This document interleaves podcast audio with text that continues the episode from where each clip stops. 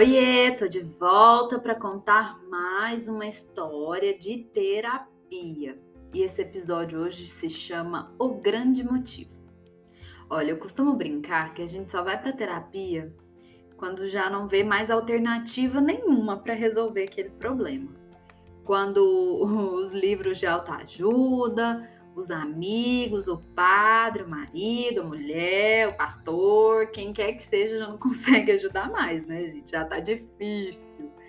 E essa jornada né, de aquisição do cliente aí na psicologia é um pouquinho mais longa. Os psicólogos e psicólogas já conhecem essa jornada, né? Inclusive aí já vira, virou até meme na internet, né? Ó, tem dor de dente, vai no dentista.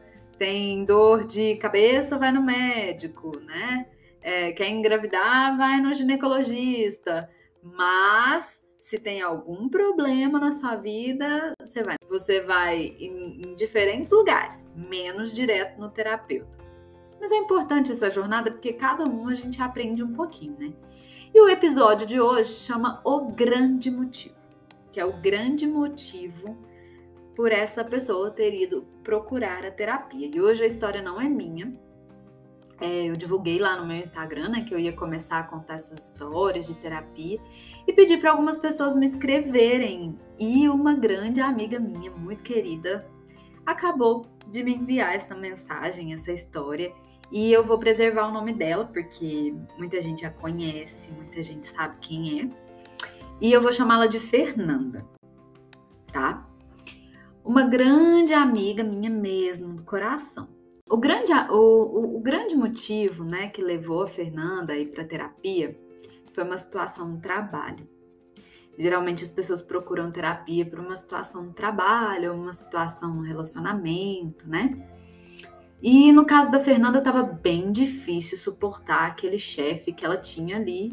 Era um chefe bem, bem difícil, para não dizer abusivo.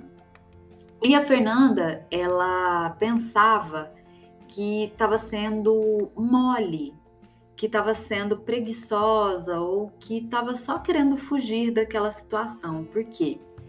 Porque ela queria sair daquele trabalho, ela queria ir embora apenas. E a Fernanda tinha 32 anos na época, isso já faz 5 anos, tá? Essa história. E ela tinha feito aí uma transição de carreira, estudou bastante, trabalhou nessa função né, da transição de carreira por um tempo e assumiu a liderança de uma grande empresa depois de passar por um processo seletivo, depois de ter sido contratada pelo próprio dono da empresa. E o grande motivo aí da busca da terapia era que aquela empresa que ela tinha passado no processo seletivo era o sonho de consumo de muitas pessoas. Aquela, todo mundo sonhava em trabalhar naquela empresa. E com isso, a Fernanda se sentia culpada. Como que eu posso estar aqui vivendo esse processo todo, né? Trabalhando nessa empresa maravilhosa, com vários benefícios, com várias pessoas legais. E como é que eu posso querer sair, né? E porque ela não conseguia se adaptar ao novo chefe. Ela saiu de uma empresa da qual as pessoas gostavam muito dela, da qual o chefe dela se dava muito bem, né? Ela e o chefe anterior. E esse novo chefe eu vou chamar de Jefferson, só para a gente contextualizar mesmo. E como é que ela poderia, né, estar tá ali naquela empresa que todo mundo gostaria de trabalhar e ao mesmo tempo ela não queria ficar, né? Então ela se sentia culpada, se sentia preguiçosa. Essa é a real aí o que a Fernanda me mandou. E o Jefferson, gente, ele era uma pessoa difícil, mas ele não era uma pessoa difícil com todo mundo. Ele tinha algumas dificuldades ali de relacionamento, mas com as mulheres da equipe, né? Então, era possível de se observar esse comportamento. Só que naquele momento a Fernanda pensou que era coisa da cabeça dela, que ela estava criando histórias e tal, e estava muito difícil de conviver com ela mesma. Palavras dela, tá, gente? e aí ela me disse que naquele primeiro contato ali com o Jefferson, logo que ela chegou na empresa, ele já se posicionou dizendo que a empresa era uma empresa machista e que para ela se dar bem, ela teria que ser aliada dele ali na empresa e além de aliada dele, ela precisava se relacionar muito bem com o diretor de vendas, que ele era o braço direito desse diretor de vendas e que quem se dava bem com o diretor de vendas se dava bem com a empresa inteira. Então a Fernanda ali já entendeu, né, que o espaço, o território era dele, que seria um pouco difícil para ela, né? Mas a gente sente as coisas e não quer tomar a decisão na hora, né? A gente quer se forçar ali, né, Fernanda? Eu te entendo. E a Fernanda me contou, gente, que durante aí uma das reuniões, ela disse que não concordava com aquela ação que ele estava propondo, que algumas imagens ali daquela ação, né, que era um vídeo, no caso, algumas imagens eram ofensivas. E o Jefferson não aceitou aquela opinião da Fernanda, disse que ela estava muito louca chegou a gritar com ela, dizendo que ela estava muito louca, que estava vendo coisa onde não tinha. E foi quando o Jefferson pegou aquele mesmo material e foi apresentar para o diretor de vendas. E a resposta do diretor de vendas foi que aquele vídeo estava fora do contexto, não tinha muita ligação com o propósito da empresa e que as imagens não estavam legais estavam um pouco ofensivas. E assim, é, Jefferson voltou para sua mesa, chamou toda a equipe e disse que iria alterar todas as imagens porque o diretor de vendas não havia aprovado. Fernanda perguntou o que era, mas ele não respondeu. É, e aí, um dia depois, a Fernanda descobriu, né, durante uma conversa com esse mesmo diretor de vendas, que era a opinião da Fernanda era a mesma do diretor de vendas, então Jefferson ficou fulo da vida e aí começou a tratar a Fernanda pior ainda. Né? O que já era difícil ficou ainda pior. E aí a Fernanda ali, né, na frente da terapeuta, procurou a terapia. Pra quê, Fernanda? Para mudar o Jefferson, gente. Todo mundo, né? A gente acredita que vai mudar as pessoas, né? Enfim, Fernanda, eu te entendo. A Fernanda foi para a sessão, falou o que estava acontecendo, contou quais eram as dificuldades. E ali na sessão ela acreditava que ela ia sair dali com todas as respostas.